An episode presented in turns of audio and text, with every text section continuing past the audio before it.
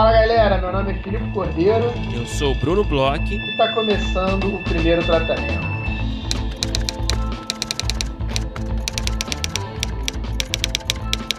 Fala Brunão, tudo bem? Fala Filipe, como você está no dia do seu aniversário? Parabéns, Filipe Cordeiro. Obrigado, Brunão. É, tô aqui, né, passando aniversário nessas condições de quarentena. Fala os planos, é... fala os planos. Como é que vai ser esse aniversário? Cara, eu acordei bem cedo para poder ir no mercado, né, com poucas uhum. pessoas. É, minha máscara ainda não chegou, então eu, eu, eu acho que eu tomei um esporro no mercado. Eu vi um cara reclamando com a caixa assim: tem país que já não pode entrar no mercado sem máscara que não sei o que. Aí eu não quis trocar olhares pra, pra saber se o cara tava Era me criticando. Você? Cara, eu não troquei olhares. Quando eu cheguei na caixa, a caixa também tava sem máscara. Então é capaz que tenha sido com ela. Eu estava virado para os vinhos. Eu estava virado para as prateleira dos né? vinhos. Você estava no pacote. Então eu me mantive de costas para não correr o risco de tomaram uma chamada de, de Covid. Ah, tomar um Mas... esporro no mercado, cara, é uma coisa muito desagradável, né? Ainda mais estando errado, né? Porque eu deveria realmente estar mascarado. Mas. Acordei bem cedo para não encontrar quase ninguém. Abasteci aqui o álcool para passar o dia. Uhum. Vou fazer interações online. Bom aqui conversar no primeiro tratamento contigo. Recebi os parabéns calorosos quando a gente começou essa conversa. E, cara, pretendo, quando acabar tudo isso, encontrar as pessoas, dar abraço, dizer: Ah, estamos comemorando meu aniversário aqui hoje nesse shopping na rua. Que eu pretendo tomar muitos chopps na rua, cara, de preferência com uma brisa do mar. Uhum. É, sentindo efeitos da, da quarentena e do isolamento social. É o sonho do momento, né? é.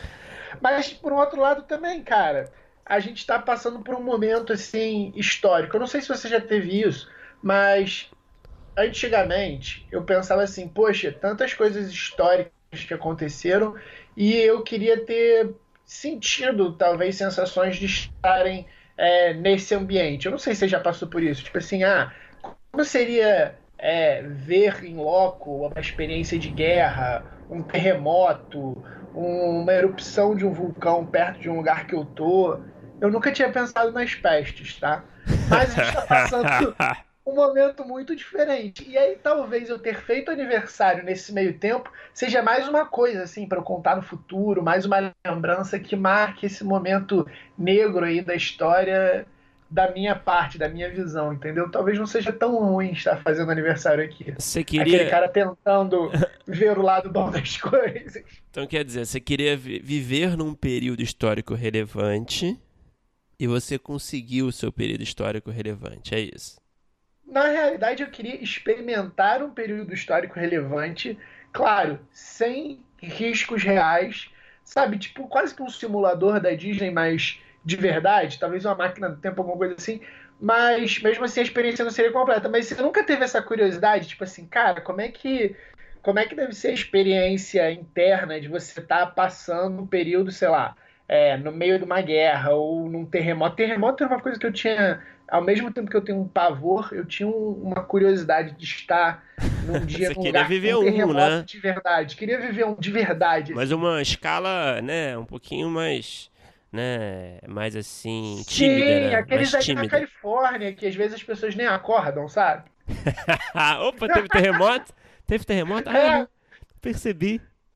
Acorda no dia seguinte, assim, caraca, tem aquele parente que é mais, mais boladão. Caraca, você viu ontem, quase morri. O cara, pô, nem acordei, o que, que você tá falando aí? eu passar por um deles, eu com certeza ia ser aquele parente que ia estar, tá, meu Deus, você sentiu, tudo tremeu. Bom, é. Bom, que pena que você não teve seu terremoto, né? Que eu posso te dizer. Mas que bom que você está passando aí pelo, pelo, pelo seu aniversário aí nesse período que você vai compartilhar aí com outras gerações. Não acho que o aniversário seja uma coisa tão forte. assim, tive meu aniversário quando o mundo estava acabando. Eu não acho que essa seja o, não acho que esse seja o lead da sua história, sabe? Isso não, não tire isso de mim hoje, Bruno. Por enquanto, essa é a história de hoje. Mas olha, parabéns novamente, feliz aniversário. Hoje é, na verdade, o dia 14 que a gente está gravando. Então, você que está ouvindo no dia 15 o episódio, ainda pode mandar parabéns. Você aceita no dia seguinte, não aceita? Claro, ainda mais nesses tempos. É, pode mandar aí pelas redes do primeiro tratamento. Se quiser mandar um e-mail também, a gente está aceitando, tá ótimo. Tratamento podcast gmail.com e nas redes o primeiro tratamento em todas: Instagram, Facebook, Twitter. E-mail de aniversário não é um negócio tão comum, né? Não, mas em tempos de quarentena nada é comum, Bruno. Então a gente pode esperar o extraordinário. E-mail de aniversário tem que cair no spam. Porque tá no lugar errado. Mas olha, parabéns novamente. E bom, vamos começar, né? Começar os trabalhos aqui no episódio de hoje. É, eu queria, antes de tudo, né? Antes de tudo não, porque a gente já, já. O antes já foi, né? Mas depois desse antes, eu queria falar, queria agradecer mais um apoiador que entrou na nossa campanha do Apoia-se, o Samuel Dimitrios. Dimitrios. Então, muito obrigado, Samuel, por se juntar à campanha. É, para quem não sabe, a gente está com essa campanha no Apoia-se. Você pode entrar lá no apoia.se barra primeiro tratamento para ver tudo lá, todas as informações, todas as recompensas que a gente oferece para os nossos ouvintes. Então, sinta-se à vontade para explorar o, o site da campanha. E, mais uma vez, muito obrigado, Samuel. Muito obrigado aí, muito obrigado a todos os apoiadores, ao Samuel. É, tem ajudado muito, a gente tem trabalhado em cima de novidades para os apoiadores. É, a gente até fez uma mensagem é, ontem para os apoiadores no nosso grupo fechado, que a gente mantém um grupo fechado para os apoiadores, sobre as novidades que vão ter até o final da uhum. semana. Se você não conhece nossa campanha, entra no site, dá uma olhada. E, Brunão, é, acho bem legal e bem importante a gente contar para os nossos ouvintes de uma iniciativa que a roteiraria está fazendo. A roteiraria ela já estava pensando é, esse ano em abrir turmas de ensino à distância. A gente conversou com eles recentemente. A ideia era abrir para o segundo semestre, mas por conta de todo o cenário mundial, acabou que eles conseguiram antecipar, que é uma felicidade. E a gente vai dividir aqui com vocês, porque pô, é um, a gente fala bastante da roteiraria aqui, a gente é aluno, fã, é parceiro. Então a gente quer dividir com vocês aqui os cursos que estão abrindo na roteiraria para vocês ficarem ligados, que é, pô, uma das melhores dicas aí para tempos de quarentena, né, Bruno? Exatamente, cursos online, é tudo que a gente precisa nesse momento. Então a roteiraria, ela trouxe esse, esse movimento aí que, que torna possível você fazer o curso da roteiraria é, à distância nesse momento de pandemia. E tem uns cursos bem legais, né, Filipe? Cara, tem uns cursos maravilhosos. É, a gente estão abrindo cinco cursos novos agora no mês de maio. Vou falar aqui alguns deles. O primeiro curso que vai abrir vai ser logo no dia 4 de maio. É de escrita criativas para roteirista. Todos os cursos eles têm, têm a direção pedagógica do Zé Carvalho, tem a coordenação do Pedro Renato, que os dois deram aulas para gente aí no ano passado. São dois professores incríveis. É, o curso de escrita criativa vai ser dado pela professora Lu Menezes. Vão ser oito aulas, uma vez por semana, uma hora de aula por dia. E começa agora dia 4 de maio, sempre às segundas-feiras, às 5 horas. Um outro curso que vai ter é o de formatação de roteiro, é, que começa no dia 5 de maio, terça-feira, também às 5 horas. E o professor é o Ricardo Tiese. Ricardo Tiese, pô, grande roteirista, Vou adiantar que em breve estará no primeiro tratamento. Sim, sim, e... spoiler aí, importante aí. É, e, e também é um curso de oito aulas, é, uma vez por semana, uma hora por semana. E, porra, indico muito o curso. O Ricardo é um, um roteirista incrível, com uma experiência gigante. Outro curso que vai ter, bem interessante também, é o Melodrama em Game of Thrones. Olha aí. É, esse curso começa dia 6 de maio, mesmo esquema, sempre às 5 horas da tarde, uma hora de curso. oito aulas, né? Oito horas de, de carga. É, é, um curso que é dado pela Beatriz Góes. A Bia Góes, ela é conhecida, amiga nossa também. Ela tem um canal no YouTube chamado Narratologia. Então, se você quer conhecer um pouquinho mais sobre o trabalho dela e a forma dela explicar, que é muito legal, entra no canal dela no YouTube, Narratologia, tem vídeo sobre séries, tem vídeo sobre formatação de roteiro, tem vídeo sobre plot twist. É um canal que, pô, eu recomendo muito, assino, é, e é bem legal para ver o, a forma como ela ensina, que ela é, pô, muito boa de, de didática. E vai dar esse curso aí, pô, de Game of Thrones, acho que vai bombar esse curso. O outro curso que vai ter é Introdução às Histórias em Quadrinhos. É um curso que eu, pra, pessoalmente, tô bem de olho. Esse começa dia 5 de maio, às quintas-feiras também, uma hora, oito encontros, mesmo esquema, 5 horas da tarde. É um curso que vai ser dado pelo Alexei Dodolsworth e o Rafael Fernandes. Em tempos de quarentena, em tempos de é, produções sendo repensadas. Eu acho que é muito interessante as pessoas começarem a olhar para essas outras mídias. Eu sou um fã de quadrinhos, sempre fui. É, acho que amadureceu um pouco os quadrinhos que eu li, mas é, ano passado eu li, eu devo ter lido uns seis, sete quadrinhos, é, livros, né? Uhum. Desde Bonnie até Mouse eu não li ano passado, mas eu li Persepolis, por exemplo, ano passado, que é um, um, um dos melhores livros que eu li independentemente dos quadrinhos, de ser quadrinho ou não. E, e li o Watchmen também por conta da série. Então eu sou fãzaço, tô bem de olho nessa. E por último, a aula de sexta-feira, né, 5 horas da tarde, são arquétipos, mitologia e o roteiro. É, essa aula vai ser dada pelo Guilherme Kwasinski, também, oito aulas, uma hora por semana, oito semanas, de 5 às 6 não tem muito o que falar, né? São os princípios básicos aí de todos os roteiristas, os arquétipos, a mitologia, deve passar por Jornada do Herói, é, ir lá na Grécia Antiga e entender as bases, né, para escrever o roteiro. Então, são, ficam aí dicas, tem uma aula por semana, toda semana, oito semanas daqui para frente. É, em tempos de coronavírus, eu acho que é uma de caça, né, Bruno? Isso aí, então para quem quiser mais informações, informações mais completas aí de valores, de, de, de, mais informações a respeito dessas aulas, é só entrar no roteiraria.com.br que tem tudo lá. É, e a gente, a gente reforça sempre aqui como a gente aprecia, apreciou o curso, ainda está em andamento o curso que a gente faz de oficina de séries, né?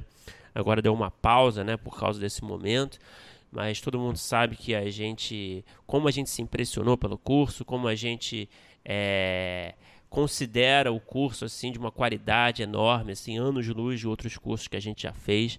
Então, eu acho que essa é uma oportunidade aí acessível para esse momento você fazer essas aulas online, tá certo? Sim. Sem dúvida, a roteiraria me mudou como roteirista, cara. A experiência lá me mudou mesmo. Uhum. Agora, Brunão, vamos falar sobre o nosso episódio de hoje. É episódio pra gente, eu acho que pros ouvintes também muito especial. É um episódio, a gente já falou aqui algumas vezes sobre isso, que a gente tinha uma lista quando a gente começou a pensar o podcast lá atrás, dois anos atrás, cento e, quase 120 episódios atrás, 120 semanas, é, que a gente tinha anotado alguns nomes nomes de roteiristas que vieram assim à cabeça. A gente fez uma lista, sei lá, de mais ou menos uns 20, 25 roteiristas que a gente tinha desejo de falar. E hoje, é, dois anos depois, a gente conseguiu cortar mais um nome da lista. A lista, pô, que bom, tá ficando cada vez menor. Tá ficando bem pequenininha, para falar a verdade. Mas demorou muito a gente conseguir esse nome, que era um, um dos que encabeçava. É uma autora incrível, é, escreveu assim coisas que é, passaram a minha vida. Então eu assisti é, trabalhos que ela, que ela escreveu quando eu era criança, assistia diariamente, como Castelo Redmond e Mundo da Lua, até os filmes. Então assim quase todos eu vi, se bobear todos. É, fiquei muito feliz de ter conversado com ela. Foi uma conversa muito boa, muito disposta a responder tudo com com muita sinceridade, né? É muito legal, assim, quando a gente conversa com uma pessoa que está a fim de falar e abre bastante o jogo. Conta aí, Bruno, com quem que a gente conversou? A gente teve a honra, né, de conversar com a Ana Mulaert. A Ana Mulaert é uma roteirista que estava na nossa lista inicial, como o Filipe disse. É, é falando assim pessoalmente, eu acho que deve ser meu top 3, deve estar no meu top 3 ali de, de cineastas brasileiros contemporâneos.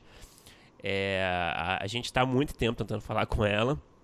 A Ana tem uma agenda bem atribulada o que é super compreensível, né? E, então a gente conseguiu, acho que talvez tirar algo de bom desse momento aí de pandemia, de isolamento social, que foi falar com ela, né? Ela tá com a agenda um pouco mais tranquila e aí a gente finalmente conseguiu conversar com ela.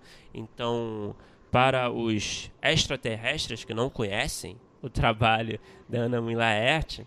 ela escreveu e dirigiu O Que Horas Ela Volta, ou Mãe Só Há Uma, mais recentemente também. Escreveu e dirigiu Durval Discos, É Proibido Fumar.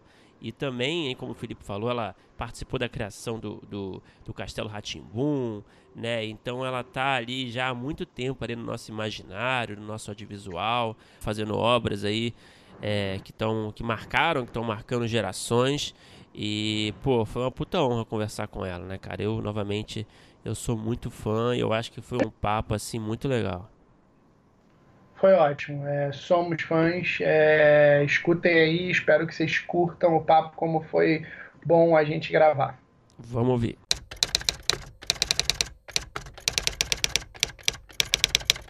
Bom, Ana, obrigado novamente é, por participar aqui do programa eu queria começar a conversa é, falando um pouquinho do começo da sua carreira, né? Porque hoje todo mundo, obviamente, te conhece, conhece o, o, tipo de cinema que você faz, mas eu queria saber no começo da sua carreira, quando você se, se formou, você saiu da faculdade, é, você já sabia o tipo de cinema que você queria fazer?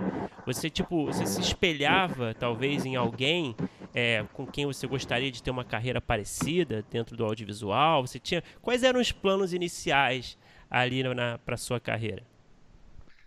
Cara, na verdade não tinha muito. É, eu tinha grandes referências da época da faculdade, que basicamente era Glauber e Godard, mas que eram umas referências também tão grandes, tão grandiosas, que não conseguia pensar em construir carreiras parecidas com as dele, entendeu?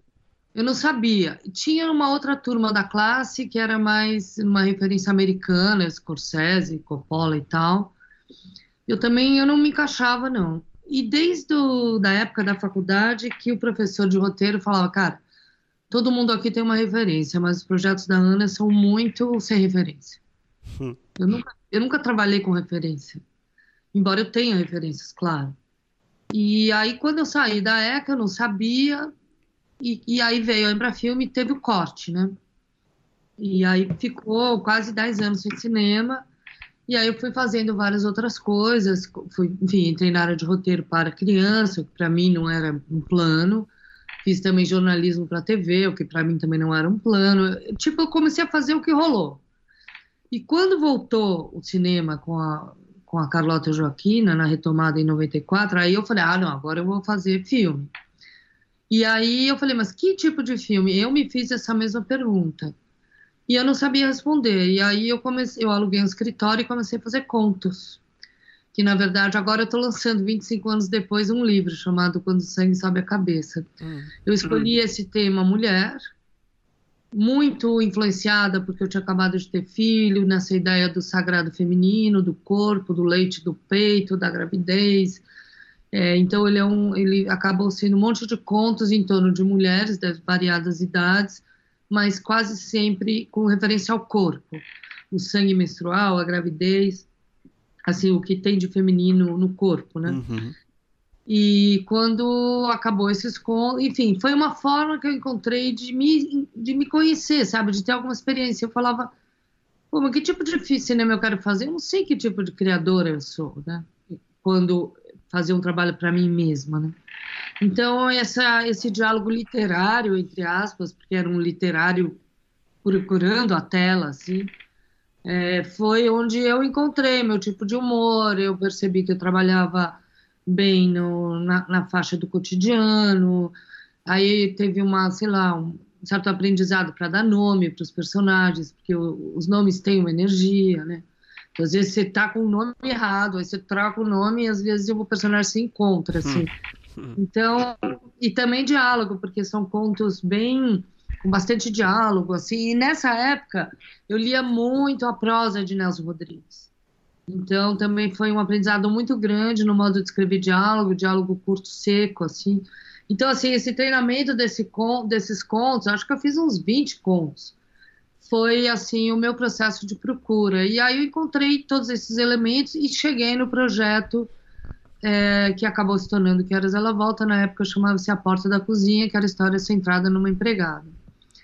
E aí fiz também, quando eu fiz o roteiro, é, que seria, vamos dizer, o coroamento desse trabalho de contos, é, quando ficou pronto eu achei que era muito complexo para eu dirigir, para ser um primeiro filme. Porque na época o Porta da Cozinha, ele, ele a empregada dormia é, na, na, casa dos patrões e ia no fim de semana para casa dela no, numa comunidade em São Paulo. E aí tinha todos os personagens, tinha mãe, filha, tinha duas filhas, tinha uma filha que ia casar, tinha um velho que estava morrendo, tinha muito mais personagens.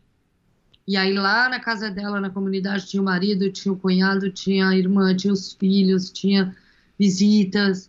Então, assim, eu falei, não, eu não sei dirigir isso, quero fazer uma coisa mais simples. E aí, eu, por acaso, nesse momento, eu encontrei alguém que conhecia o Origem dos Bebês segundo Kiki Cavalcante, que era meu curta anterior, e também eu trabalho com criança na cultura, e, essa pessoa falou, não, você tem que trabalhar com crianças, suas crianças são maravilhosas e tal. E aí, não sei, juntou com isso, e aí eu, eu, te, eu entrei na loja do Durval, vi aquela situação do Edgar Discos, né? Do, do, do filho com a mãe, na casa, loja, assim. E aí me veio essa ideia de que a criança seria seria um filme com uma estrutura de filme de mala de dinheiro, né? Esse filme que o protagonista honesto encontra uma mala de dinheiro que ele quer devolver, ele guarda para devolver, mas aí aparece alguma situação e ele acaba gastando dinheiro e, em geral, se envolvendo em crime. E aí eu quis fazer uma estrutura similar a essa, mas onde a mala de dinheiro fosse a criança. E aí nasceu o Durval Discos, que, enfim, acabou sendo o primeiro filme desse processo que eu me autocoloquei, de fazer conta, e acabou sendo um filme que não, o protagonista nem é uma mulher, né? É um, é um homem. Mas, uhum. de toda maneira, é a relação dele com a mãe, né? Então acaba sendo bastante sobre é, a função do materno, né? Nossa, Ana, da, da, dessa sua resposta é, tem 25 perguntas que dá vontade de fazer. Mas a primeira que vem aqui na minha cabeça é qual é esse processo para descobrir os nomes? A intuição. Mas você testa vários? Você vai trocando de nome dos personagens? Vou, vou. Vai? Vou, vou. Por exemplo, e... vou, vou trocando. Digo, diga, diga. Por exemplo, diga. a Val nasceu, ela chamava Lourdes. E ela ficou bastante tempo Lourdes. Depois eu não sei se ela mudou de nome, mas aí chegou só no quando chegou na forma final, virou Val. Aí eu falei, não, quero um nome curto, bem simpático, bem prático, assim. Daí veio Val. A Jéssica também chamava outras coisas, virou Jéssica no final. No final eu troquei o nome de todo mundo. é. Na última versão troquei tudo. Alguns e... nomes ficam, mas muitas vezes precisa trocar. A Baby também nasceu outro nome, não me lembro qual. Aí na versão final virou Baby Max, que aí virou uma piada, enfim. Entre o pequeno e, a pequena e o grande. Uhum. E, e, já que a gente começou indo lá atrás, é, como é que foi é, é, é essa sua experiência? Pelo que eu entendi, então, é, não, não era né, o seu objetivo trabalhar com criança, mas como é que foi a experiência, principalmente em Castelo Timbum? É, eu e Bruno, imagino também, a gente tem a mesma idade, a gente é, passou uma infância acompanhando Castelo Ratimbum com, com, com muito gosto de assistir, era uma coisa que estava no meu cotidiano. É, te moldou para frente para escrever alguma coisa? É, acabou você falou, né, do Durval, que até tem essa coisa da criança, mas para mais para frente, para os filmes mais recentes, você ainda traz alguma coisa do que foi esses, esses primeiros trabalhos para público infantil? Ah, com certeza. Eu considero o Mundo da Lua e o Castelo minha faculdade, sei lá, o meu pós, meu doutorado, sei lá. Porque na ECA eram conhecimentos mais gerais, de todas as áreas e tal. E ali na cultura realmente foi onde eu entrei na questão do roteiro, porque na minha época, quando eu fiz ECA, de 80 a 84, a gente ainda vinha numa influência muito grande do cinema novo e daquela máxima, uma câmera na mão, uma ideia na cabeça. Então, essa ideia de estrutura dramática a gente não tinha. Nunca ouvi falar a palavra dramaturgia dentro da ECA, na minha época. A gente avaliava roteiro por roteiro, a intenção do autor e tal, entendeu? Não tinha. Então, eu saí da ECA, meus roteiros eram totalmente intuitivos, assim. Quando eu cheguei na TV Cultura, eu primeiro eu fiquei uns anos parada, daí eu fui para a TV Gazeta, onde eu fiz é, Repórter Abelha, que é uma coisa sensacional, que tinha lá, não sei se você sabe disso, TV Mix, vocês são dessa época? Não. Não, acho, é, acredito, acredito que não. Mas, enfim, o Fernando Meirelles é, fez um projeto ali no, na TV Gazeta, que é uma TV pobre de São Paulo, situada na Paulista, não tinha dinheiro nenhum e ele fez um projeto de várias coisas, tudo ao vivo. Então era, tinha o TV Mix 1 de manhã, que era Astrid Fontanelli. E aí o que aconteceu? Entrou muita gente nova. De manhã era ao vivo Astrid Fontanelli, depois na hora do almoço, não me lembro quem, depois à tarde era o Serginho Grossman, então era TV Mix 1, 2, 3, 4, sei lá, 5. E aí, os repórteres chamavam repórteres abelha. Era uma, um modelo de vídeo americano que com a mão direita você segura a câmera, VHS, e com a mão esquerda você segura o microfone.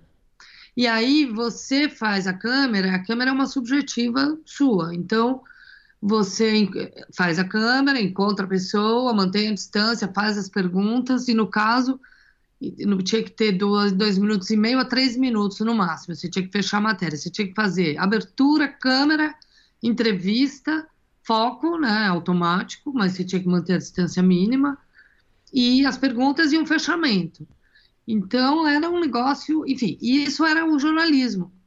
Assim, foi um projeto muito genial, porque sem dinheiro nenhum a gente fazia. Os, os repórteres eram câmera VHS e os apresentadores eram ao vivo, não tinha pré-produção, não tinha nada.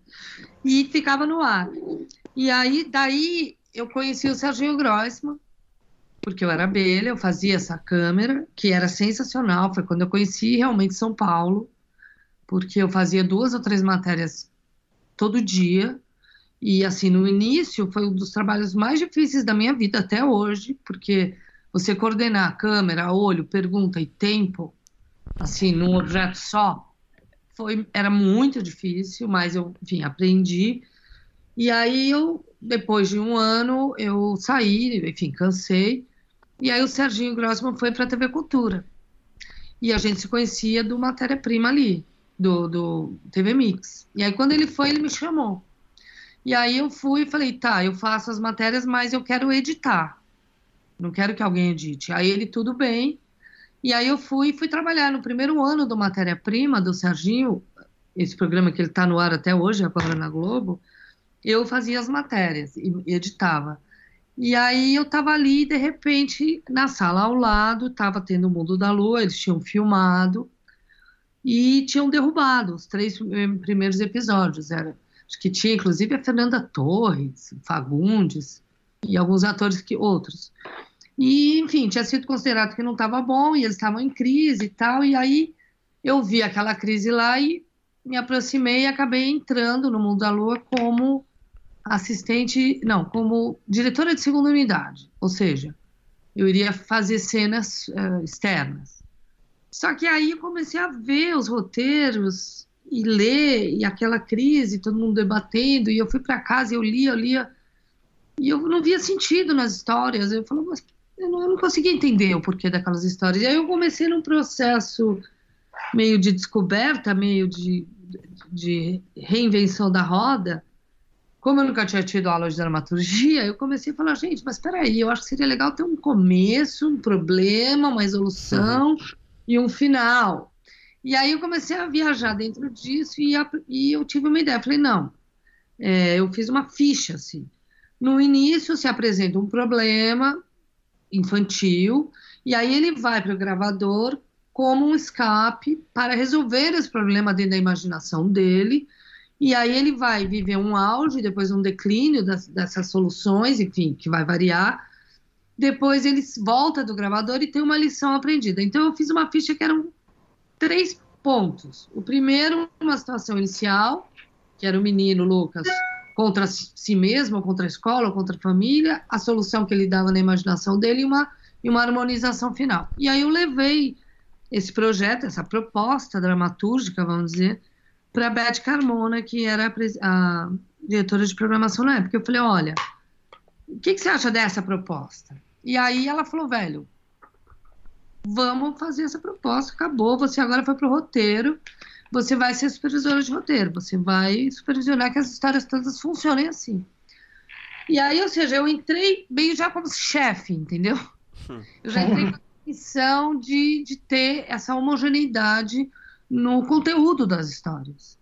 E também na forma, porque ela deveria ter mais ou menos também uma proporção. O meio era maior, né? Tinha o uhum. começo, o meio era um pouco maior e o final um pouco me menorzinho. E aí eu comecei a trabalhar com o Flávio de Souza e com a Cláudia Dalla Verde, que já vinham do projeto anterior que tinha sido derrubado.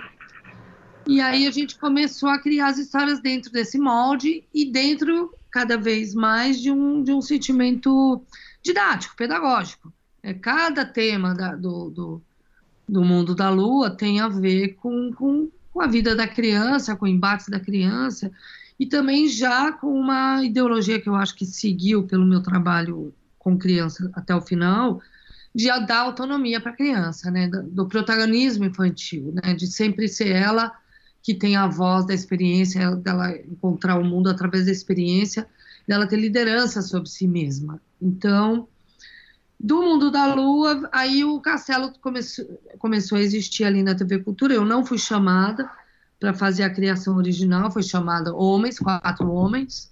É, apesar de eu ter acabado de, de ter feito um, um, trabalho grande ali, porque o Mundo da Lua, só para terminar, quando ele estreou diariamente, ele, ele tinha uma homogeneidade de qualidade, ele tinha uma homogeneidade temática, assim, os, capítulos eram, mas tinha uma qualidade média é, parecida. Quando ele estreou diário, ele dava 14 pontos de audiência, ele ficou em segundo lugar, a TV Cultura ficou em segundo lugar, fora da Globo. Então foi um sucesso, assim, estrondoso dentro da cultura isso. E aí, em seguida, veio um novo projeto e eu não fui chamada. Aí foi chamado Cal Hamburger, o Fernando Meirelles, o, o Flávio Del Carlo e mais alguém que eu não me lembro. Cal Hamburger, Fernando Meirelles, Flávio de Souza e Flávio Del Carlo. Uhum. A, mulher, a mulher não foi chamada para o novo projeto. Aí eu fiquei muito triste, assim, mas tudo bem. E aí, só que eles fizeram um projeto muito grande em termos de produção. E chegou uma hora esse projeto teve que ser cortado, teve que ser diminuído, teve que ser condensado, e aí já não estavam mais esses caras, e aí estava eu e o Cal, e aí a gente começou a discutir, e o Cal veio com essa ideia do castelo, e aí a gente fez uma reunião, e aí, enfim, nesse corte de ser visita, cinco visitas, então tinha a turma da mágica, tinha as crianças que visitavam, e tinha cada dia da semana um convidado extra. Aí, enfim, eu participei dessa criação, e aí participei junto com o Cal de um planejamento que a gente chamava de Bíblia, que foi que a gente estudou todos os temas que seriam abordados. Então, assim, aí eu já vinha com uma certa experiência do mundo da Lua, de, de que temas pegar, entendeu? De que temas importantes pegar. E aí a gente fez todo esse planejamento de todos os temas, eram 90 episódios, e de como cada quadro iria é, dialogar dentro do, da história principal. E aí começou um processo bem, acho que durou mais de um ano de criação dessas histórias. Basicamente era eu e o Cal. E depois, e aí os roteiristas escreviam, o, o, Flávio de Souza escreveu bastante, a Cláudia Dalla Verde, o Tacos. Aí eu comecei a escrever também, porque no Mundo da Lua eu só criava a estrutura dramática, eu não escrevia. E aí no Mundo da Lua, algum, no, no, Castelo, eu comecei a escrever, escrevi acho que três ou cinco episódios. muito insegura ainda, sabe? Eu já tinha uma segurança na questão da estrutura dramática, mas como eu não tinha experiência, eu tinha muito menos experiência em diálogo, em, em estruturar realmente o tecido, né? Então foram meus primeiros roteiros que foram no castelo. E aí foi uma experiência assim gigantesca para mim, porque sabe, eram 90 histórias, pode imaginar. E mais todos os quadros, mais todos os quadros, mais toda a interconexão entre os quadros. Então, assim, era uma coisa gigantesca, grande, duradoura, e, e, assim, que eu penetrei. Quando eu falei que eu fui procurar as minhas histórias com os contos, eu já tinha tido essas duas viagens bem grandes com histórias para crianças, né? Tanto o Castelo quanto o Mundo da Lua. Não eram histórias minhas, autorais, mas era eu futucando e expandindo a minha capacidade criativa em mundos para criança, né?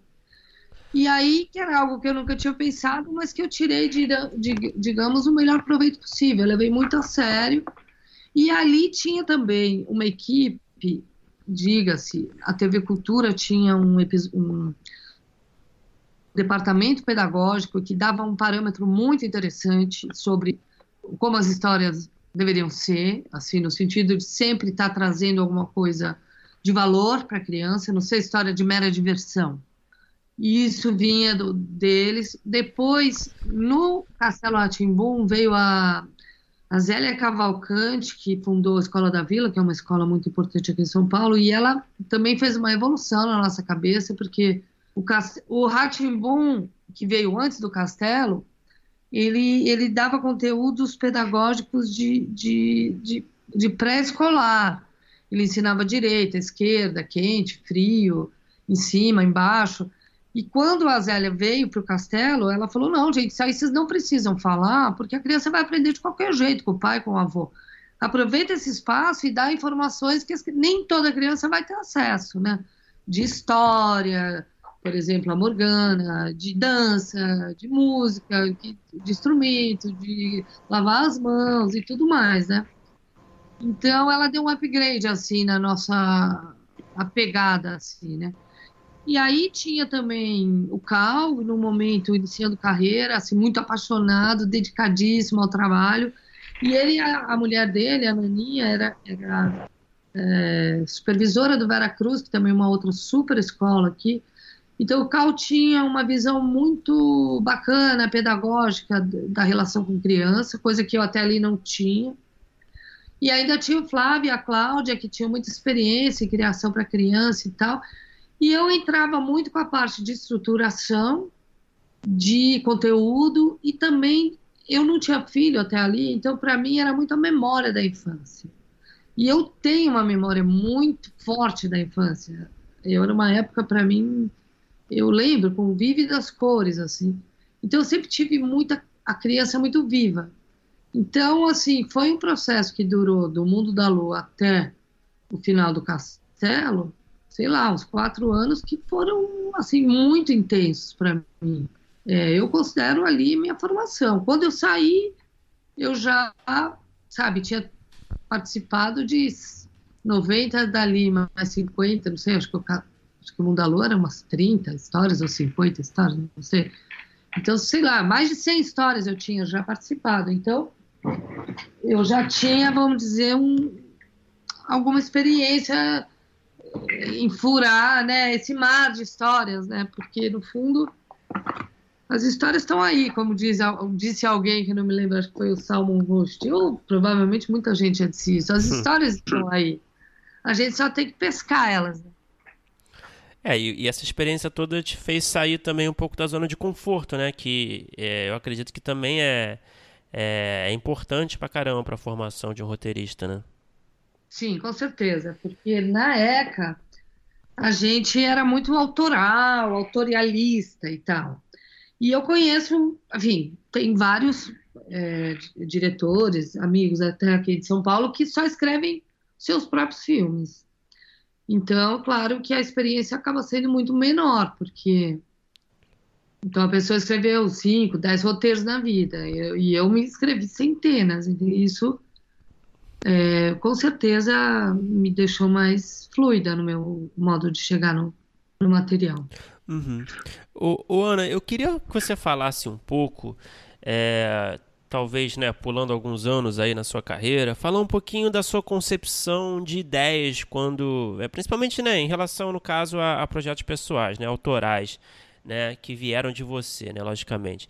É, como é que funciona geralmente essa concepção? Você deu um teaser aí, você falou um pouco dos contos que você escreveu e também um pouco, né, de que você pegou da sua experiência como mãe, né, é, para escrever certos projetos. Mas como é que funciona? É, é, essa é regra geralmente? São experiências pessoais que, que acabam gerando é, as ideias? Ou você às vezes você lê alguma coisa que te chama a atenção? É, geralmente começa pela temática ou é uma premissa interessante que vem na sua cabeça. Eu queria que você falasse um pouquinho, detalhasse um pouquinho desse, dessa etapa né, inicial de um projeto. Ah, para mim, em geral, é de coisas que eu vivi. Ou estou vivendo, ou questões grandes, assim, para mim, entendeu? E, em geral, vem primeiro essa pulsão de algum tema. Uhum. E depois a história vem se fazendo enfim, com dificuldade, com vai, faz, refaz, acha o tom, desfaz, refaz, refaz, refaz, refaz, até que ela ganhe uma coisa da própria história e, e o tema fique para trás, sabe? Em geral é isso, mas o, o, eu teve dois telefilmes que eu fiz, um que é o Para Aceitá-la Continue na Linha, que eu acabei transformando num filme chamado Chamada Cobrar, e uhum. outro que que é um telefilme, e além de tudo me deixou mudo violão, que são dois trabalhos que eu gosto bastante, eles foram de histórias que eu ouvi. Os dois foram. Tanto o Chamado a Cobrar, e que eu achei interessante, quanto o. E além de tudo, me deixou mudo violão. Mas para filme, não. Que eu tenha feito original para filme, sempre vem de uma experiência minha. Mas só que passa por tanta reforma, passa por tanta que no começo é o tema, depois vai virando a história, depois aí o tema vai para segundo plano. Então, no final, muitas vezes nem parece o tema que eu que eu tô querendo adereçar, entendeu? Uhum. Fica, vai ficando oculto, vai ficando, vai fazendo parte do tecido da história mesmo, porque no fim o que tem que ser bom é a história. Uhum, totalmente. Então, aproveitando que, que a gente deu esse salto, eu queria falar um pouco sobre o Que Horas Ela Volta, que você falou então que, que surgiu né, muito lá atrás e aos poucos você, pelo que eu entendi, você se sentiu em determinado momento pronta para escrever. E aí, antes da gente é, é, começar a conversar com você, a gente estava conversando entre nós sobre uma característica que tem em muitos dos seus filmes que a gente acha é, muito interessante, que é trazer para dentro de casa. Você parece que abre a porta de uma casa e traz uma história para dentro de uma casa, para um cotidiano. É, não, parece que não tem tanto aquela coisa de ah, é, o protagonista vai para um mundo extraordinário. Parece que você tra trabalha um mundo zero extraordinário e traz uma coisa de fora e gera uma tensão. É, como é que foi o amadurecimento para chegar no, no, no A Que Horas Ela Volta? E como que você chegou nesse lugar de começar a tirar as coisas de fora, essa ideia que você tinha de é, levar para a comunidade onde ela trabalhava, tal. Quando, quando que você chegou no, ah, é isso aqui que eu vou querer gravar, eu estou pronta para gravar isso e como é que foi essa lapidação do filme? Então, na verdade eu escrevi tipo 95, mais ou menos. É, 94, 95, a primeira versão. Aí acabei fazendo Durval Discos, que foi filmado em 2001, porque tudo demora, você tem que levar em conta que aí demora anos para captar. Aí em 2001 captou, filmei o Durval. Lancei em 2002. E aí eu fiz, aí eu voltei para o pro projeto e fiz simultâneo também o É Proibido Fumar. Isso em 2004. Porque também depois que lança, você tem festivais, eu tive outro filho, não sei o quê. Aí, em 2004, eu voltei para que que era a porta da cozinha. Aí ele passou a chamar entre ela e eu, que era também uma história de babá com, com criança, que já, já era uma história menor, era um, um feriado num resort na Bahia, a mãe com, com os filhos e a babá com os filhos da mãe, e a babá descobre que a filha dela está a 30 quilômetros, a 30 minutos de carro do resort. E aí você vai vendo o drama da babá, porque separou, porque largou a filha, enfim. Aí em 2004 virou isso. Aí, e ao mesmo tempo eu fiz o É Proibido Fumar. Só que o É Proibido Fumar fez mais sucesso com os produtores que eu conversei. E eu entrei no primeiro edital, que foi do Petrobras, e ganhei. E aí pronto, É Proibido Fumar saiu na frente. Acabei filmando o Proibido Fumar em 2007. Ele foi lançado em 2008, aliás. Ele foi lançado em 2009. Olha como as coisas demoram. E aí, quando acabou É Proibido Fumar, eu falei, não, agora vai ser o da babá. Não vou fazer nada outro, vai ser isso. Então, na verdade, É Proibido Fumar atropelou ele, entendeu? Aí eu fiz, aí eu já fiz a nova versão que já era essa daí, com Jéssica e tal. Só que ela ficou anos, de 2009 até 2013, quatro anos, uma, dentro disso, mas era bem diferente, porque a Jéssica vinha para ser manicure. E aí ela acabava indo para a sala, e aí nadava na piscina e tal, mas ela acabava indo para o bairro, ela meio se fudia, entendeu? Ia para o bairro pobre e tal. E, e aí e eu não estava satisfeita com isso, participei de vários laboratórios e várias pessoas. Enfim, eu queria um resultado, eu queria que fosse melhor a chegada da Jéssica, que fosse, não fosse para ela se fuder, mas eu não, eu não achava o caminho, eu pensava em sabe? Porque os caminhos da dramaturgia até então, para mim, era casamento, modelo, atriz, cantora. E, inclusive, na, nesse período se lançou uma Desempreguetes, uma novela que eu nunca vi, mas que muita gente falou para mim na época: ah, agora você não vai mais poder fazer seu filme, já fizeram a novela. Mas eu falei: não, minha novela não, não vai ter nada a ver com meu filme, porque eu quero, tô procurando coisas diferentes. Mas eu não eu não vislumbrava qual era a saída para Jéssica. Aí, quando foi julho de 2013, eu, eu ia filmar em janeiro de 2014. Eu estava morando no Rio, voltei para São Paulo e aí me fechei para a versão final, que eu só fazia isso da vida e foi um dos momentos muito fortes da minha existência, porque eu sabia que eu estava muito perto de uma coisa legal, mas ainda não estava legal eu confiava muito na Regina Casé como protagonista, estava com dinheiro, ia filmar, e eu estava com uma vontade muito grande de fazer um filme muito foda. E, e, e, eu não, e eu girava dentro dessa casa que nem um cachorro maluco, botava foto do anjo exterminador e, e via coisas, quase chorava, cada um que entrava aqui eu quase pulava no pescoço, meu Deus, o que que eu faço? e aí comecei, e aí teve uma noite que eu estava trabalhando no escritório e de repente veio a ideia pronta, assim, não, ela vem para São Paulo para prestar falta. E aí foi quase que o mundo parou, assim, aí eu falei, ah, bom, agora tá, ok, agora eu já sei. E aí eu escrevi o roteiro tal como foi filmado em duas semanas. Ô, Ana, deixa eu só, desculpa interromper, só para pegar carona no que você falou agora, que me bateu uma curiosidade aqui. Você disse que o filme, o roteiro, ele passou por algumas reencarnações, né? É, entre essas, quando para você perceber que uma versão, essas versões, primeiras versões do roteiro não estavam funcionando exatamente como você queria, você contou com a opinião talvez de leitores de confiança? Você fez leituras para chegar a essa conclusão? Ou foi uma conclusão não, que você teve sozinha? Que... Eu falei que eu fiz laboratórios. Laboratórios, uhum. Eu fiz um laboratório Sanders, quer dizer, Sanders são novas histórias com esse projeto com a versão anterior da manicure. E eu tive cinco consultores, dois americanos, um argentino e uma brasileira, duas brasileiras. Uhum. Então eu tinha assim 50 páginas de notas. Uhum. Então, assim, quem me ajudou mesmo foram eles, entendeu?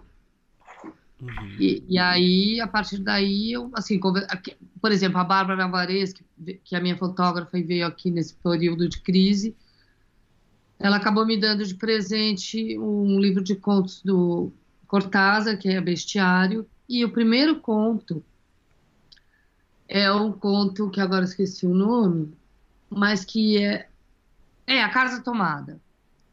E é um conto, não sei se vocês conhecem. É... Maravilhoso conto. Conheço. É. E eu conhecia bem esse conto porque o meu professor de roteiro, justamente o Wilson Barros, o, a tese de, de doutorado dele, de mestrado, era um curta em cima desse conto. Então, dessa invasão né, de dentro de casa e a expulsão do, do, dos donos da casa. E ela, por acaso, me deu esse livro e eu, por acaso, relembrei, reli esse conto. E quando veio a ideia da FAO, colou uma coisa na outra, entendeu? Eu falei, ah, então, ela vem fazer FAO, então ela vem ela não é o protótipo da filha da empregada, ela vem como cidadã, ela não se acha inferior a ninguém, ela não joga esse jogo de regras sociais uhum. porque não conhece, ou porque ela não respeita, não sei. Nesse momento, ela, ela era baiana, eles eram baianos, a Val sempre foi baiana. Só que daí, quando eu entendi que essa personagem seria rebelde, aí eu mudei de baiana para pernambucana. Uhum. Porque, por, por motivos óbvios. Uhum. E aí, quando. É, e aí eu entendi, não, ela vem sem respeitar ou saber dessas regras, ela vai quebrar todas essas regras, ela vai fazer essa invasão.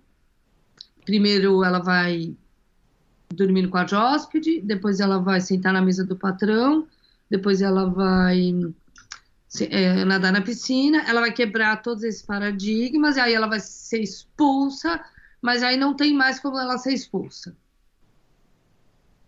Porque ela não joga esse jogo, ela joga outro jogo. E aí ela retorna à casa, e aí ela passa no vestibular, e aí a, a mãe não tem mais como ficar ali, porque o paradigma mudou. Então, aí eu, eu estruturei a história de uma forma muito fácil. Juntou a ideia da FAO com a ideia do, do, do Cortázar, mais a ideia do Anjo Exterminador, que foi muito presente o tempo todo. E, e aí, eu, aí, aí a luz também que vem, né? Que te faz é, 20 anos quase de trabalho, de repente funcionar aquele negócio. E aí, realmente, em 15 dias, o negócio parecia que o Frankenstein tinha levantado da mesa, entendeu? E aí eu falei, cara, agora tá foda essa história. Agora eu tô falando o que eu sempre quis falar. E eu vou aproveitar que a gente está falando do Que Horas Ela Volta. É, a gente tem um grupo de apoiadores do podcast e eles mandam perguntas pra gente que a gente avisa com quem que a gente vai conversar. E Legal. aí, uma das perguntas que fizeram lá, o José Luiz Vidal, ele fez uma pergunta que eu até depois fui procurar e vi que tinham algumas notícias sobre isso, que ele pergunta o seguinte: a que você atribui a discrepância entre a bilheteria e o número de downloads do filme A Que Horas Ela Volta, tendo em vista que ele dialoga diretamente com classes mais carentes, como, é, é, como filmes extremamente comerciais? É, pode estar vinculado à estratégia de marketing ou à estética mais cinematográfica e menos novelesca dele? Peraí, eu não entendi a pergunta. Ele, ele pergunta é, o que, por que, que você acha que teve tanto download desse filme, é, sendo que ele conversa com classe mais carente, eu entendo talvez que as pessoas não, não, não baixassem tanto esses filmes, e, e se as pessoas, se você acha que esse público que foi atrás do download foi por conta de algum tipo de estratégia de marketing ou porque o filme ele não, não tem uma estrutura muito novelesca. Então, as pessoas saíram da televisão e foram para a internet buscar esse filme. Não, não, não é isso. A questão é que o filme foi vendido para a Europa antes do Brasil. O lançamento na Itália foi em junho. O lançamento na França foi em julho. E o lançamento no Brasil foi 21 de agosto. Então, infelizmente, o filme foi lançado e uma semana depois a, a Itália lançou o DVD. Então, ele caiu na rede 15 dias depois do lançamento. Então, as pessoas, e fora que ele fez um buzz muito grande, então ele estava disponível e o Brasil tem muito pouco cinema e o nosso, o nosso circuito não era tão grande. A gente lançou com 90 cópias. Então, o, o, filme foi começou a ser falado, muito falado pela internet, nas redes sociais, todo mundo queria ver o filme, e todo o interior do Brasil não tem cinema. E as pessoas queriam ver o filme. Então eu recebi, isso eu sei porque foi a primeira vez na vida que eu lancei um filme já com a existência de, um, de rede social. Antes não, né?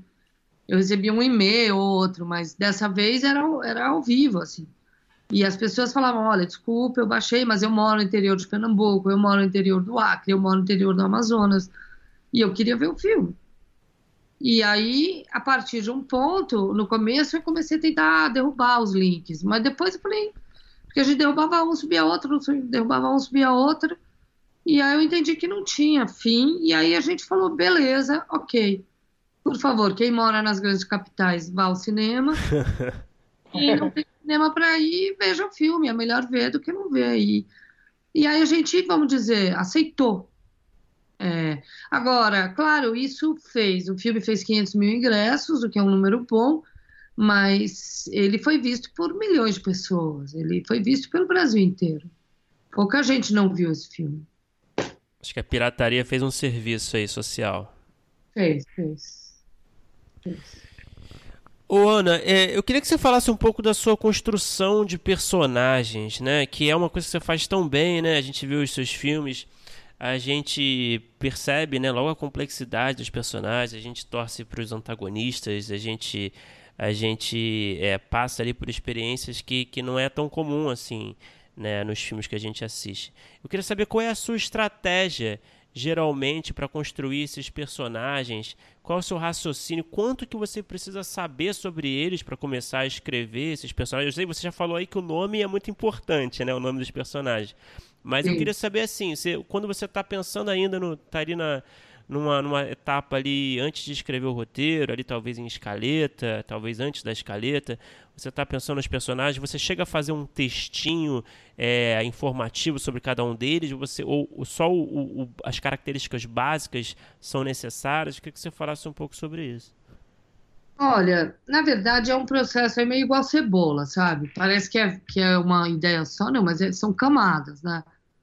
Porque desde a personalidade, o que, o que, o que ele quer, né, o, drive, depois o figurino, depois o ator traz uma coisa, mas assim, em geral, eu procuro que os personagens tenham dois lados, não, não menos que dois lados, de preferência contraditórios, né? E, a, e aí, a partir daí, que eu acho que vem a eletricidade, mas muitas vezes isso é encontrado no meio do caminho, sabe?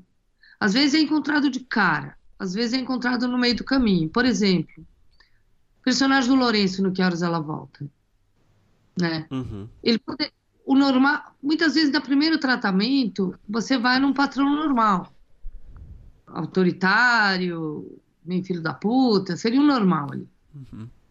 Aí você fala, não, não quero ir no normal, vamos olhar para o lado, vamos tentar. Isso é meio racional da minha parte. E, e, se eu não consigo isso, às vezes, no roteiro, porque a, a gente tende a ir no, no, no, no, no estereótipo. Eu tendo a ir no estereótipo, todo mundo tende. Aí você deixa o estereótipo vir, tudo bem, daí você olha para ele e fala, bem, é um estereótipo, vamos variar, vamos para lá, para cá. Eu faço isso no roteiro, mas às vezes não dá certo, e aí eu faço isso de novo no cast. E aí eu faço isso de novo no figurino, e aí eu faço isso de novo na direção, entendeu? Hum. É um processo vivo para você encontrando. Por exemplo, o Durval. Uhum. É, ele era descrito exatamente como o personagem, o Edgar, que era o dono do Edgar Discos. Era um cara calmo, ele usava um guarda-pó branco, um óculos fundo de garrafa. Isso eu, eu, no roteiro tá assim. E ele é um cara passivo, que mora com aquela mãe, e aquela história estava lá, tal como é. E aí todo mundo lia, ah, um cara passivo, guarda-pó branco, míope, é, calmo. Então todo mundo fazia como estava escrito, calmo, passivo. E aí um dia eu é, na leitura com o Ari, ele fez o Durval nervosinho, arrogante, levemente agressivo até. Hum. Sem mudar uma palavra do roteiro. Apenas ele deu outro drive como ator, fazendo o teste. Aí eu falei, velho, ok, é você. E aí finalmente o Durval ficou pronto. porque ele vinha passivo do roteiro, mas a indicação calmo era ruim, porque calmo mais passivo é chato. E aí o ator trouxe o outro lado, no caso, ansiedade. Então, ele é passivo, mas é ansioso. E aí nasce uma coisa que tem muito mais vida do que se ele fosse calmo. Uhum. Então, isso é um... aí depois, quando você entra com aquela peruca, Aí você já coloca um apego ao passado, você já coloca um amor ao hippie, e aí você vai, entendeu? São muitas camadas, não vai de não. Agora, por exemplo, voltando aqui ao Lourenço, isso já vinha do roteiro. Ele não era um patrão clássico, ele era um patrão que dorme até as 11 horas da manhã, que usa a camisa do Elvis Costello, que pinta, que é um pintor fracassado, que é o cara que tem depressão, mas ao mesmo tempo ele é o patrão, ele leva a menina, ele agarra a menina, ele, sabe? Ele é cheio de contradição. Então, é isso. É, é, eu sempre tendo, eu faço o patrão, a patroa, a empregada, depois eu vou lá e, e quero. Né? Por exemplo, a Val. A Val é uma santa, é uma perfeita escrava, mas ela largou a filha dela para lá, né? De uhum. todos ali, quem é mais vilão é a Val. É mesmo? Do você ponto, acha? Do ponto de vista da Jéssica, sim. Ah, sim, sim, verdade. A mãe dela largou ela há 10 anos. Né? A dona Bárbara não cuida muito, mas está ali em casa. Enfim, entende? São dramas, cada um tem o seu. Hum. É interessante mesmo. Pô, demais. E, e ainda nesse drive de, de processos, é, a gente, de novo, a gente estava conversando aqui um pouco antes de, de, de com, entrar na entrevista contigo, e a gente falou sobre como é, é, os conflitos eles são muito vivos nos seus filmes, como eles têm, têm muito conflito. E aí eu queria perguntar seu processo de diálogo e para manter, e que é são diálogos que é, mantêm uma tensão muito viva e com muito subtexto, são, são incríveis. Como é que é o processo diálogo? Também tem essa coisa de trabalhar muito é, vivo, assim, durante, com é, é, é, é, o trabalho com os atores também, essas leituras modificam muito o diálogo que você escreve. Como é que é a, a sua, o seu processo para escrever diálogos? Eu tendo não ir em cima do assunto, entendeu? De, assim, da própria cena, de ter uma tensão na cena que o diálogo não precisa explicitar, entendeu? É, eu sempre tendo ir pela lateral, assim. Mas às vezes é possível, às vezes não. Mas eu mudo com os atores, eu, eu abro muito para eles trazerem coisas. Eu convido atores que eu sei que são capazes de fazer isso, como por exemplo Lourenço, que sempre nos meus filmes, quando ele fala, sempre ele que escreve. Por exemplo, eu sempre peço para ele escrever. Por exemplo, a cena do casamento, que ele pede a Jéssica em casamento. Uhum. É, já estava no roteiro, tal. Aí eu falo, Lourenço, vai para casa e faz a cena como você quiser. Aí ele volta de manhã. Ah, já bolei. Quer saber? Aí eu falo, não. Vamos filmar. Olha. Então eu vi ele. Então, assim, já estava o pedido de casamento no roteiro, mas ele trouxe a conversa da reencarnação. Eu vi isso no vídeo assiste. Entendeu? Você acredita em encarnação? Não, porque eu não acredito. Eu acho que é uma vez só. Eu acho que a gente tem que fazer o que a gente acha. Ah, sim. Aí ele já vai trazendo todo um clima estranho. Isso tudo ele que trouxe. E aí ele fala, quer casar comigo.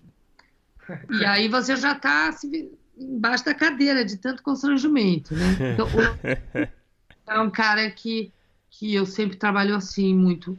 E eu proponho para todos. Olha, o que, que você quiser, traz. Eu sempre, você concorda com isso? Eu abro muito. Mas é engraçado, e mesmo a Regina Casé, muita coisa também ela trouxe.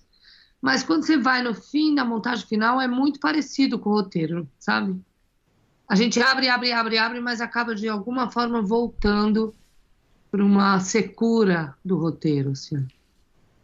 Agora, privilégio de poder trabalhar também com o Lourenço Mutarelli, né? Que ele também escreve demais, né? E é engraçado você falar dessa cena que, pô, tem um DNA mesmo dele, essa coisa da estranheza que ele traz para os textos dele, né?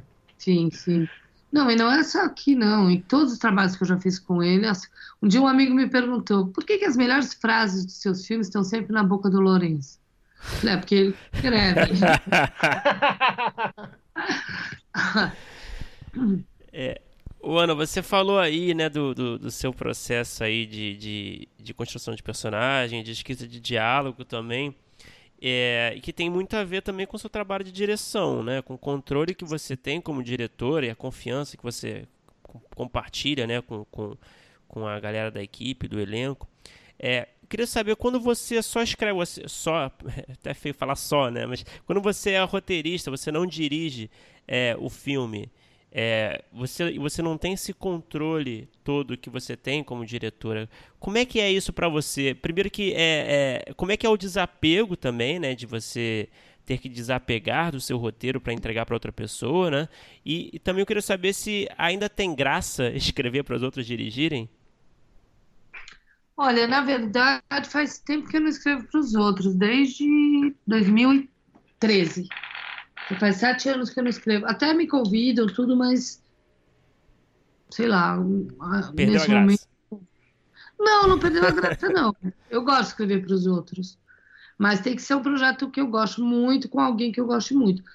Eu já escrevi muito para os outros, né? Nesse tempo todo aí, sei lá, eu, eu fiz muito trabalho para muito diretor e diretora.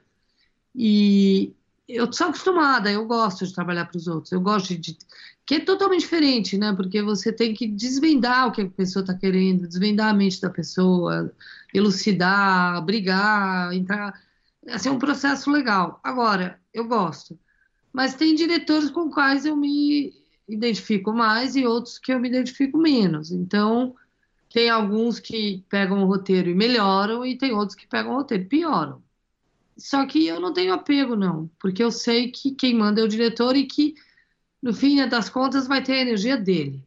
Por mais que eu possa tentar ajudar e tudo mais, no fim eles o diretor ele, ele leva para o lado que ele, que ele acredita. E assim, é o DNA dele, não é nem uma questão de concordar ou discordar de mim. Ou, ele leva para o sentido que ele, que ele quer. Uhum. Então, muitas vezes eu acho que o filme está pior do que o roteiro, às vezes eu acho que está muito pior do que o roteiro, e às vezes eu acho que está melhor do que o roteiro. Então, Depende muito do diretor e do projeto também.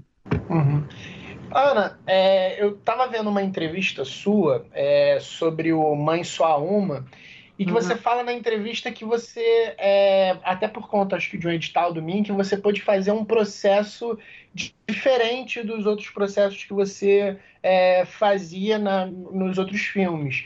Quais foram as diferenças desse processo? O que, que tem de diferente é, na criação do Mãe Só Uma?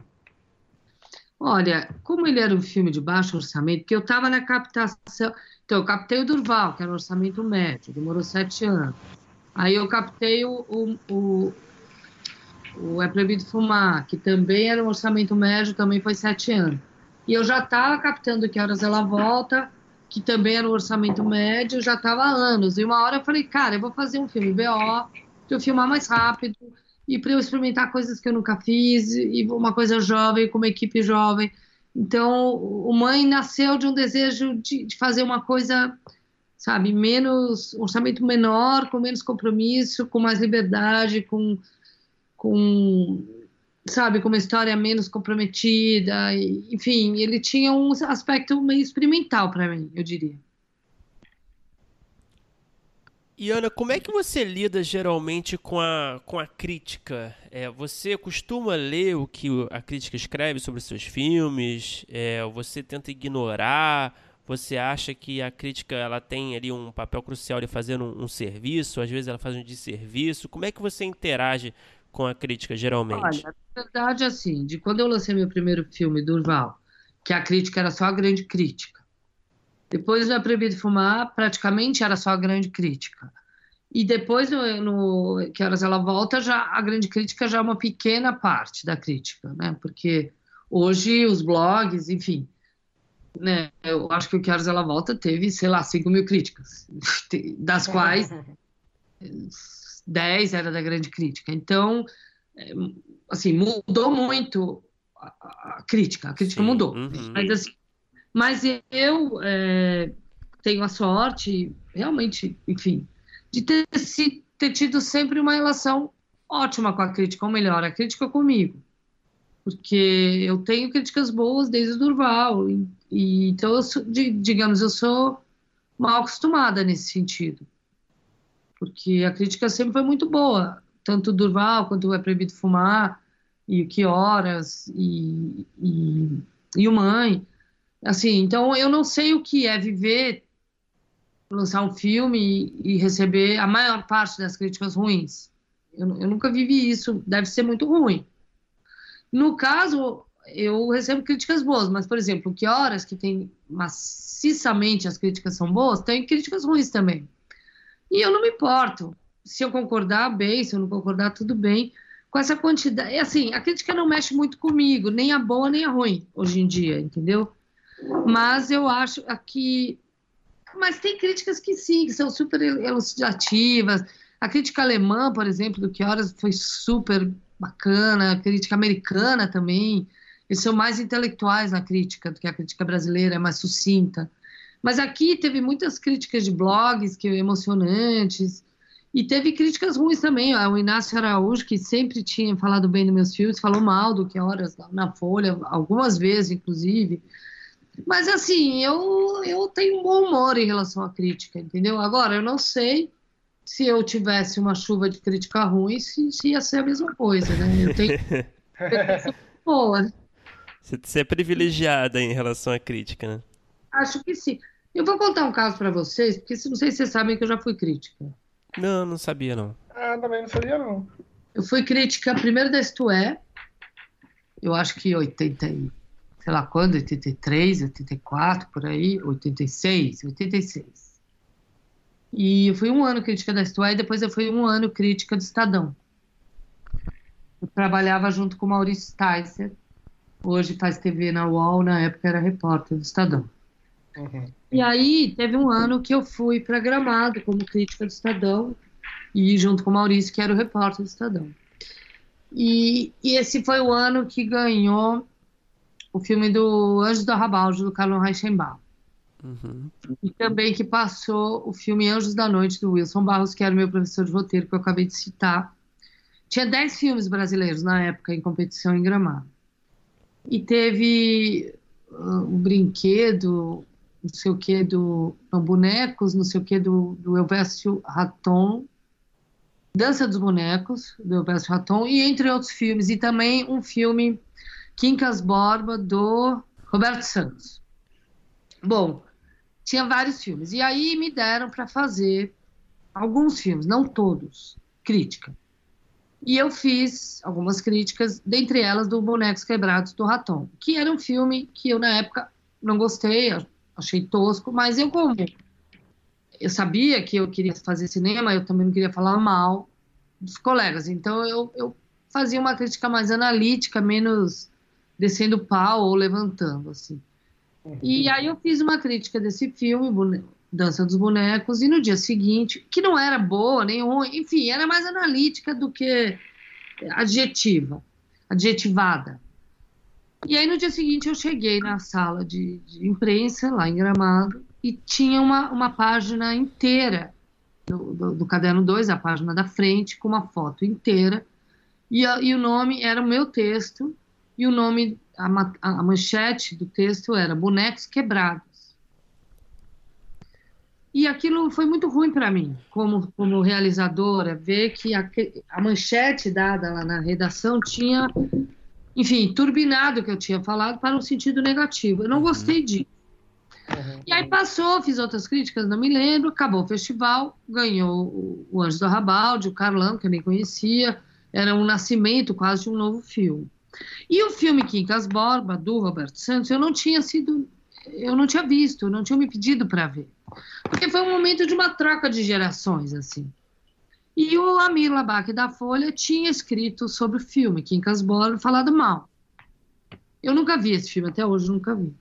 E aí acabou o festival, no dia seguinte a gente foi embora de avião. Quando eu chego em Congonhas, alguém me dá a notícia: o Roberto Santos tinha morrido no voo de gramado para São Paulo. Caramba. Ele tinha ficado muito triste com, com o fato dele ter sido ignorado e a única crítica que teve era uma crítica ruim. Nossa. E, é. E aí foi quando a minha carreira de crítica parou. Chega, não, eu não sou desse lado, eu sou do outro lado. E aí, mas o fato é que, então, veja, o que, que a crítica pode fazer com alguém? Levar uma depressão, enfim. Então, eu procuro não ter uma relação tão importante assim com a crítica. Mas é isso que eu te falo, eu nunca levei uma porrada dessa. É, eu, é, eu acho que às vezes eu, as, os críticos, eu acho que eles é, esquecem, talvez, eu, a, o tamanho da, da responsabilidade, talvez, do que eles escrevem, às vezes. Eu tenho essa impressão. Mas eu acho também que, nesse caso que eu contei aqui do Roberto Santos, teve uma troca de gerações, né? E eu acho que, eu não sei, mas eu acho que essa geração aí, sei lá, do Carlão para trás, eles, é, eu acho que nós, é uma, é uma geração que tem uma, uma relação bem menos dramática com a crítica por, por isso, porque uhum. tem muita crítica, porque também a produção, né, de, de uns, sei lá, de 10 anos para cá é muito diversa, é muito grande, já não tem mais o dono da bola. Antigamente era fulano é o dono da bola, ciclano é o dono da bola, tinha cinco donos da bola e se você saísse dali não tinha lugar nenhum para você. Hoje é diferente, né? É. Tem cinema regional, tem o cinema para cá ou para lá, o cinema grande, o médio, o pequeno, o gay. Então, assim, não necessariamente. Eu acho que ficou menos rígida a relação. Naquela época eu acho que era muito dramático. Acho que uma você vê pelo Nelson Rodrigues, né? Uma uhum. crítica ruim deixava o cara péssimo. Mas é isso, tinha duas, três críticas só, né? Se, se uma fosse ruim, já era um terço, né? Hoje não, hoje é diferente. E, Ana, é, a gente já está chegando um pouco mais no final, é, mas eu vou. Eu, eu, tenho mais perguntas aqui dos, dos ouvintes. Eu vou misturar duas perguntas aqui é, e, e, perguntar também uma coisa que eu já queria saber. É, o Gabriel Maurer e o Daniel Tomate eles perguntaram. O Gabriel perguntou um pouco sobre como é que foram suas experiências escrevendo as séries da HBO, é, outros trabalhos na HBO, né? Escrevendo Filhos do Carnaval, dirigindo a Pré-Amar. E o Daniel perguntou como é que como é que são suas dinâmicas de trabalho em equipe. Então, é, eu, eu, queria juntar um pouco essas suas perguntas para perguntar: você tem projetos de séries também seus? É, você se interessa por, por escrever séries e ter projetos de série? E como, como foram essas suas experiências em salas de roteiros de série? Bem, é, eu, a primeira que eu fiz foi Filhos do Carnaval, junto com o Carl Burger e a Helena Soares. É, éramos nós três, e a minha parte principal era a estruturação das histórias. E a Helena fazia os diálogos e a gente discutia tudo junto. E ali foi um dos trabalhos mais difíceis que eu já fiz, porque a gente demorou seis meses para chegar naquele primeiro episódio, onde tem toda a tensão entre os personagens, aquilo foi muito trabalhado, foi, eram intensos dias de discussão é, para chegar naquele resultado que eu acho um resultado excelente. Depois no Alice eu fui chamada também para reestruturar o, o, arco dramático geral da série. É, naquele momento da, da, da, do, da nossa TV eu era uma das poucas pessoas que tinha experiência em série por causa do Castelo, do Mundo da Lua e tal. Então, Alice, eu entrei e estruturei a, o todo da série, vamos dizer. Eu fiz o arco geral junto com o Karim e depois trabalhei no primeiro, no segundo episódio e saí. Então, eu fui mais uma pessoa que fez os, as vigas grossas, vamos dizer, da série. E o Pré-Amar, eu dirigi dois episódios que eu mexi nos meus próprios roteiros, mas eu não tenho nada a ver com a criação geral da série. Então, foi uma experiência diferente. Foi mais de diretora de aluguel, no caso do Pré-Amar. Eu adoro série, eu adoro TV. Eu tenho, sim, alguns projetos de série. É, é um mercado muito mais difícil para a mulher.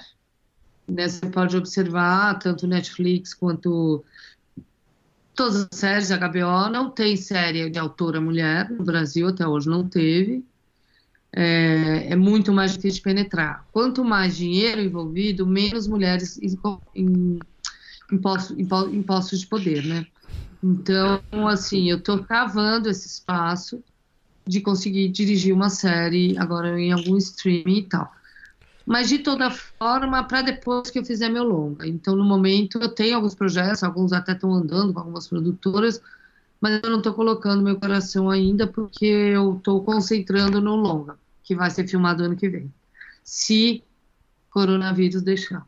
É, Ana, é, a gente tem feito essa pergunta para os últimos convidados, né, considerando as circunstâncias atuais. Você tem alguma dica de quarentena aí, alguma dica de leitura, talvez algo para assistir? é, seja, seja de lazer, seja de estudo. O que, que, você, que, que você pode compartilhar aí para ajudar nossos ouvintes a, a passarem esses dias em casa? Olha, basicamente eu estou fazendo serviços domésticos, que imagino que seja, e eu fazendo alguns exercícios físicos. Eu tenho uma dica muito boa que é Qigong, que é um exercício chinês, que é um exercício muito leve, muito bom, que dá energia, porque a gente não, não caminha quase, né? Não, não, se mexe quase. Então, esse exercício que tem aulas no YouTube, você procura e, e são exercícios fáceis Qigong, e é muito. Qigong. É, se escreve K-I-G-O-N-G. Uhum.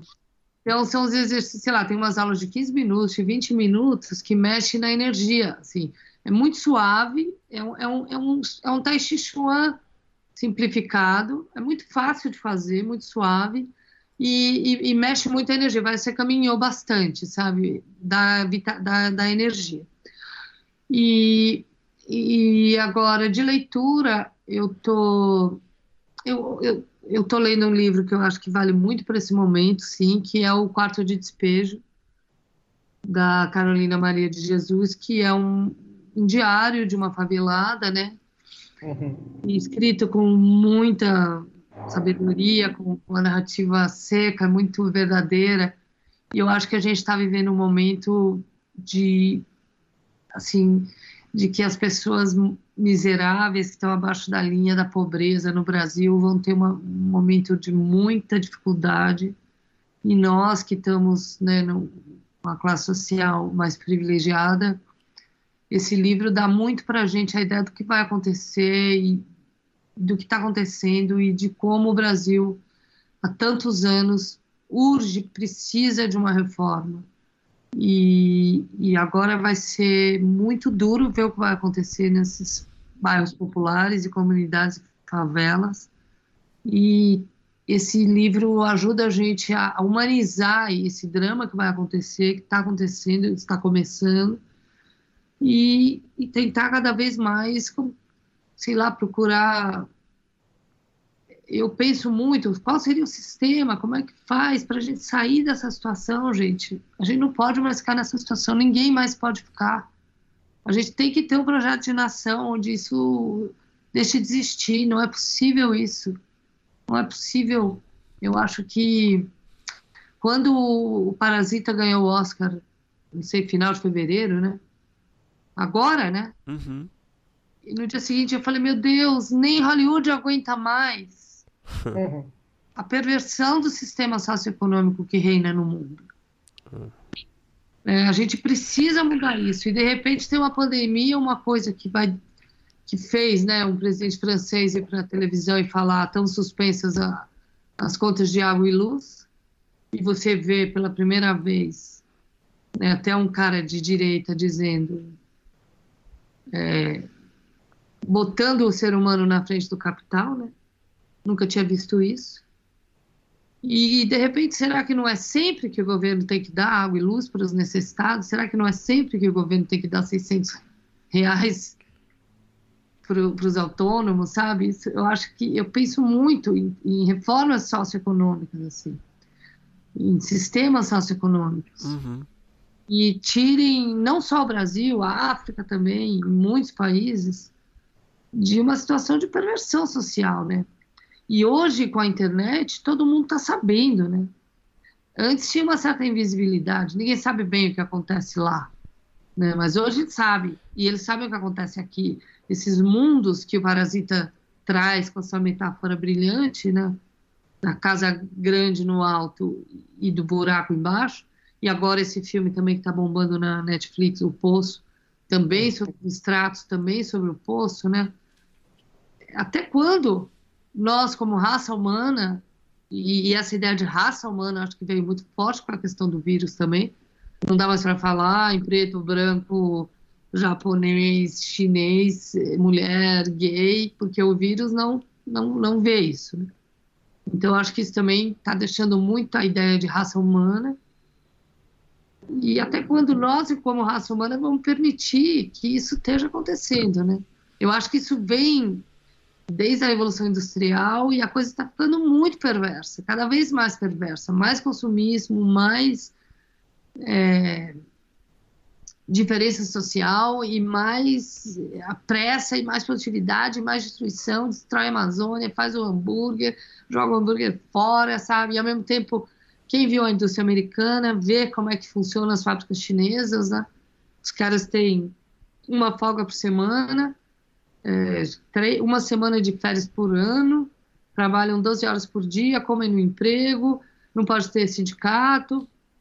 Então, de certa maneira, eles são de certa forma, eles são a, a senzala do mundo, né? Porque eles são robôs praticamente. Ali no filme você vê uhum. a velocidade, a produtividade dos chineses.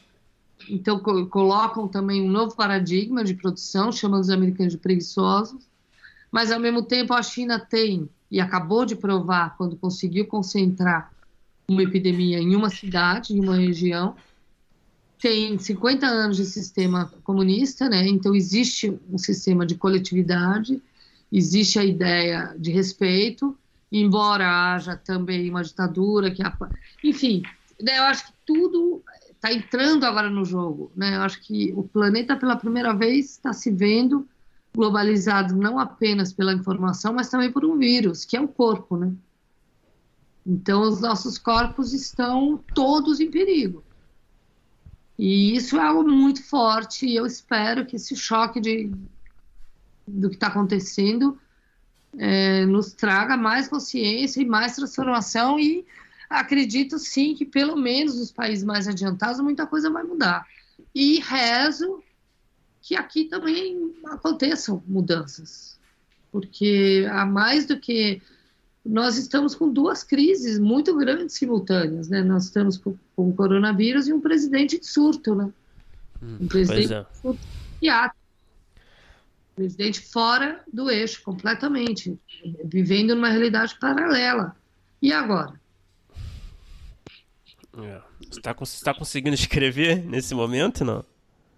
Não, eu parei de escrever. Aliás, eu estou escrevendo um diário assim, só um diário, mas uhum. eu, eu, o roteiro eu parei no final de, de março, que já tinha acabado mesmo esse tratamento novo, agora seria a hora de dar para as pessoas lerem e pegar os feedbacks, enfim, começar as revisões. Mas aí eu pedi para a produtora para a gente parar o mês de abril, porque realmente eu estou muito impactada com tudo isso que está acontecendo. E, e, só vai crescer esse impacto, né, no próximo mês, dois meses, pelo menos. Pelo menos, infelizmente. Pelo menos. Ou, então, fala, fala, eu não tô, eu não tô que, querendo escrever nada, produzir nada, eu tô querendo ficar observando e vendo o, o muro de Berlim de cada um caindo, né? Porque eu acho que cada um tá vivendo uma história diferente, mas para todo mundo é uma grande transformação, né? Certamente. Sem dúvida. Ô Ana, a gente tem, para terminar, a gente tem um, bloco final, né? A gente faz as mesmas perguntas para todo mundo, perguntas rápidas. É, para começar o bloco final, qual é o melhor roteiro que você já escreveu, na sua opinião? Vale longa, vale curta, vale série, vale tudo? Ah, eu acho que eu quero ela volta. E qual é o pior roteiro que você já escreveu? Ah, provavelmente para televisão, capítulos para TV. Olha, o pior trabalho que eu, assim, roteiro não sei falar, mas o pior trabalho que eu já fiz foi uma série que eu fiz para Rede TV chamado, como é que chamava? Galera da TV, eu acho. Que era um programa infantil. que eles pediram um projeto enorme, eu fiz, e depois o dinheiro era pequeno e eles quiseram diminuir o, o, orçamento sem diminuir o projeto. E aí, enfim, acho que esse é meu pior trabalho. E Ana, qual é o, o pode ser filme, pode ser série, nacional, estrangeiro, que você assistiu e falou, putz, eu queria ter escrito isso? Nacional? Pode ser nacional ou estrangeiro. Ah, estrangeiro, o Whisky é um filme que eu vi e falei, ah, queria ter dirigido. O uruguaio. Outro filme que eu vi e queria ter feito é o Balão Branco, iraniano. E, e brasileiro tem alguns filmes que eu não queria ter escrito, mas que eu fiquei muito chapada, como, por exemplo, Madame Satã, do Karim, Amarelo Manga, do Cláudio, Som ao Redor, do Kleber, Bacurau também fiquei bastante impactada. É isso. Ah, perfeito. E para terminar, Ana, qual é o roteiro que você tem escrito, ou uma ideia que você tem desenvolvida, que está aguardando ali na fila para ser realizada, que você sonha em vê-la realizada algum dia? Então, eu estou trabalhando no Clube das Mulheres de Negócio agora, que é o filme que eu tenho captado para filmar ano que vem, ou se o coronavírus deixar, que é um filme sobre constrangimento de gênero, no qual estou trabalhando já desde 2016.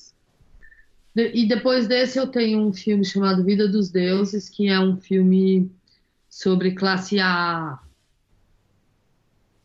que é o que está na fila. E tem mais um também, que é a história de uma mulher é, saindo de uma relação de abuso. Tem três projetos que eu estou trabalhando. E fora o filme da Dilma, que é um documentário que a gente está terminando a montagem, já terminou a montagem, está finalizando agora, para ser lançado em breve. Ah, não, não tinha ouvido falar desse, não. Um documentário. Ah, legal. Que eu fiz com Polite. Bom, Ana, perfeito. Muito obrigado por falar com a gente. Nossa, a gente adorou, foi muito bom. Pô, foi, foi demais. Eu falei, muito, eu falei coisa demais, não? Não, Pô, foi ótimo. Mas é ótimo. Quando... Não, a gente adora quando fala demais, Ana. Então tá, porque eu dei respostas longuíssimas. Ah, foi muito legal. E maravilhosas. Ah, muito então tá legal. tá bom. Pô, Ana, obrigado. Não tem problema. Mas é que vocês, quando vocês querem saber, aí eu respondo de verdade. Pô, não, foi. Nossa, foi maravilhoso, Ana. Obrigadão novamente muito mesmo. Bom, muito obrigado. E... Então, deixa eu dar um recado final para os roteiristas que ouvirem o programa que qualquer, mesmo eu que tenho anos de profissão e enfim uma carreira bem sucedida, mas cada novo roteiro é como se eu começasse de novo, eu entro no mesmo desespero, eu cometo os mesmos erros, demora o mesmo tempo para corrigir. Assim, eu acho que roteiro é uma coisa difícil pra cacete. Eu não acho ninguém chega num ponto e fala, ah, agora eu sei fazer. Acho que é sempre um desafio, é sempre, a menos que você se repita, né? Aí tudo bem. Se você começar a fazer igual, ok, daí deve ser mais fácil. Mas se você estiver sempre atrás do novo, é sempre tão difícil quanto no começo. E eu acho que isso é justamente a paixão de fazer roteiro, porque por mais experiência que você tenha, sempre um novo roteiro é uma experiência totalmente nova. Você volta a ter 20 anos de idade, de novo na frente da angústia do, da página branca. E isso eu acho que é algo que faz o cinema ser sempre novo e sempre estimulante. Não fica mais fácil nunca, né? Não fica mais fácil nunca. Pô, bom ouvir isso de você. A nossa autoestima agradece. Muito obrigado. É isso. Eu quis dar o recado. Porque senão ela pode me endeusar, falar, ah, ela tem talento, ela sabe. Não, eu não sei, eu não tenho talento, eu só tenho paciência de fazer e refazer até ficar bom. Foi demais. Pô, muito obrigado, Ana. A gente é, é, quando a gente começou o projeto, a gente fez uma lista assim de nomes que a gente queria falar e hoje a gente conseguiu riscar um nome dessa lista que tem mais de dois anos já. Precisou de uma pandemia mundial, né, gente? Algum lado bom tinha que ter, né? É, voltou o tempo. O tempo, o tempo tá voltando a correr devagar. É, vai correr. Não Beleza. vai parar, não. Bom, tá bom, gente. Obrigado aí, Obrigado. boa sorte, parabéns aí pelos trabalhos, tá bom?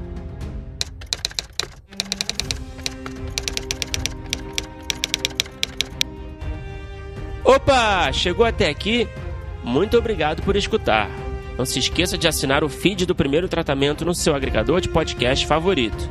Comentários, sugestões ou em busca de consultoria para o seu roteiro? Mande um e-mail para primeirotratamentopodcast.gmail.com que responderemos assim que puder. Já ouviu falar da nossa campanha no Apoia-se?